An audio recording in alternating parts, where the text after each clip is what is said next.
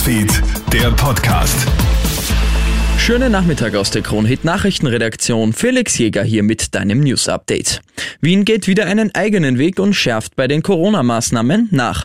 Bürgermeister Michael Ludwig hat jetzt bei einer Pressekonferenz neue Regelungen präsentiert. Ab dem 1. September wird die Gültigkeitsdauer der Corona-Tests nämlich herabgesetzt.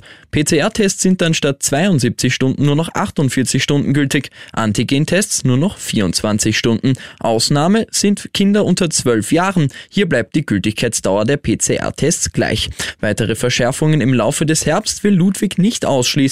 Zu einer Impfpflicht hat Ludwig aber eine klare Meinung. Ich bin doch gegen eine allgemeine Impfpflicht weil ich mir die Umsetzung sehr schwer vorstellen kann. Ich glaube, es ist nach wie vor besser, wenn man informiert, tiefgreifend informiert, auch mit äh, zielgruppenorientierter Medienarbeit, vielleicht noch verstärkt auch mit Opinion-Leader, mit Menschen, die in bestimmten Zielgruppen auch ein persönliches Renommee haben und äh, Menschen motivieren können, sich impfen zu lassen.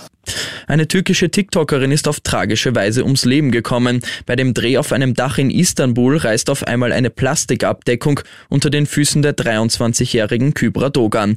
Die junge Frau stürzt 50 Meter in die Tiefe und ist sofort tot.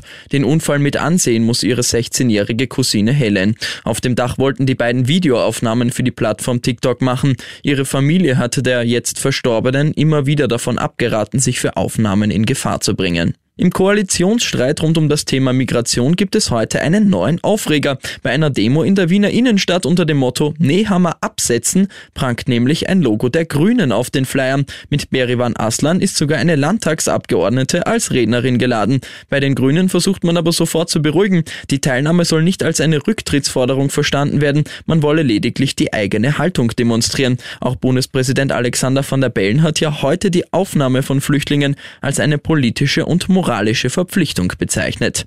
Und ich liebe einen Schimpansen. Das klingt jetzt etwas verrückt, aber genau das behauptet jetzt eine Frau in Belgien. Adi Timmermans ist seit Jahren Jahreskartenbesitzerin vom Zoo in Antwerpen und hat über die Jahre eine besondere Liebe zum Affenhaus entwickelt. Jetzt will der Zoo aber, dass sie sich davon fernhält. Der Grund, Timmermans behauptet, dass sie den Schimpansen Cheetah liebt und ein Verhältnis mit ihm hat. Stundenlang beschäftigt sich die Frau mit dem Tier durch die Glasscheibe. Dem Zoo wird das das jetzt zu bunt. Cheetah würde wegen zu viel Kontakt mit der verliebten Adi jetzt aus seiner Gruppe ausgeschlossen werden. Adi ist jetzt verzweifelt. Sie will doch einfach nur Zeit mit ihrem Schimpansen verbringen. Ich wünsche dir noch einen schönen Abend. Krone Hits, Newsfeed, der Podcast.